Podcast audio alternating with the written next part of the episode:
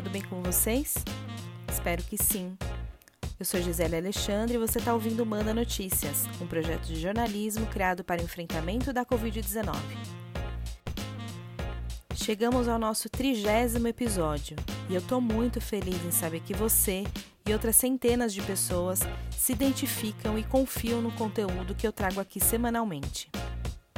Antes de mais nada, eu quero agradecer pela escuta e por todas as mensagens que eu recebo comentando os temas que eu trago aqui e sugerindo outras pautas. Quero dizer também que quando eu criei o Manda Notícias, tinha a intenção de ajudar outras pessoas, mas eu não tinha a ideia de como ele me ajudaria a superar as minhas angústias nesse momento de pandemia. Hoje eu resolvi falar sobre o papel do jornalismo para a sociedade a partir da minha vivência dentro da periferia. Nesse sentido, eu não tenho como não comentar sobre os ataques constantes que a imprensa tem recebido desde que o presidente Bolsonaro foi eleito. Infelizmente, quando a credibilidade da imprensa é colocada em dúvida, quem perde é o povo. O jornalismo, assim como muitas outras categorias profissionais, segue um código de ética e quem se propõe a atuar nessa área está ciente da sua responsabilidade.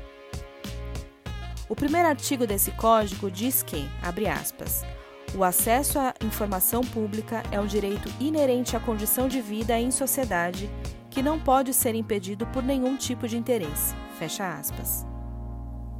Outro trecho que eu queria trazer aqui é o artigo 9, que diz qual é o dever do jornalismo.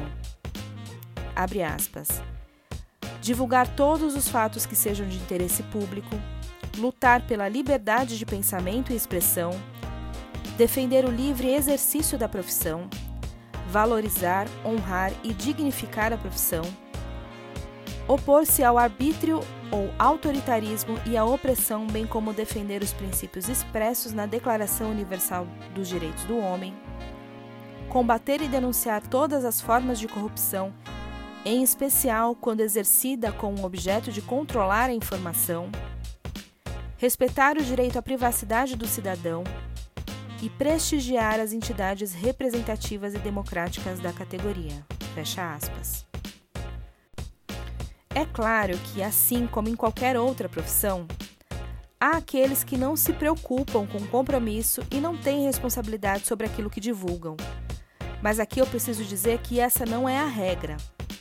A maior parte da imprensa trabalha com essa missão isso não tem nada a ver com os interesses financeiros e até políticos das grandes emissoras que sim existem, mas que hoje não são foco desse papo. Assim como eu, existem muitos profissionais de jornalismo e comunicação que atuam em defesa do direito à informação, que é essencial a todos e todas.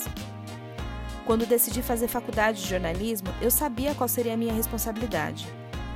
Foi bem difícil conseguir dar esse passo, porque assim como muitas pessoas que nascem na periferia, eu não tive acesso a, uma educação de qualidade e não consegui, ou melhor, na verdade, eu nem tive a oportunidade de tentar uma faculdade pública na época em que eu estudava. Ao longo dos meus 13 anos de carreira, eu nunca pensei em fazer nada de diferente. O jornalismo periférico, que é como alguns de nós chamamos o trabalho que a gente faz, para mim é sim uma missão. A gente não aparece na TV, não tem milhões de seguidores nas redes sociais, porque não é isso que nos interessa. Nosso propósito é levar informação para os nossos vizinhos, familiares e todos aqueles que vivem às margens dos direitos essenciais, que vivem em favelas e periferias, porque, como eu disse antes, o acesso à informação é direito de todos e todas. Mais uma vez, o meu muito obrigada a você que me conhece e acredita no meu trabalho.